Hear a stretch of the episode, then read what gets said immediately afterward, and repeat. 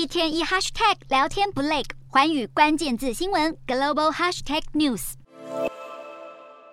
一大群愤怒的伊拉克民众涌入首都巴格达的政府大楼和外国使馆所在地绿区示威抗议，还与政报军警爆发流血冲突，造成数十人死亡、数百人受伤。而群众发起暴力示威的原因，是因为他们所支持的国会什叶派领袖萨德在当地时间二十九日宣布退出政坛。萨德所属的阵营曾在伊拉克去年十月大选中赢得多数席次，却无法和席次第二多的政党就成立新政府一事达成共识，双方争夺权力，让伊拉克陷入长时间的无政府状态。而过去的一个月以来，伊国政治动荡加剧，各方支持者经常发起抗议，爆发冲突。伊拉克总理哈德米随即在三十日发布声明，敦促冲突各方展开对话，缓和冲突，甚至还一度威胁要辞去总理大位。不过，除了伊拉克政府之外，就连示威群众所拥护的萨德都无法容忍大批支持者发动暴力事件，引发多起死伤的行为。经过领袖的呼吁后，萨德的支持者们终于在三十日的下午纷纷退离示威现场，离开绿区。伊拉克军方也宣。布将临时启动的全国宵禁取消，这场剧烈的示威活动才渐渐得以平息。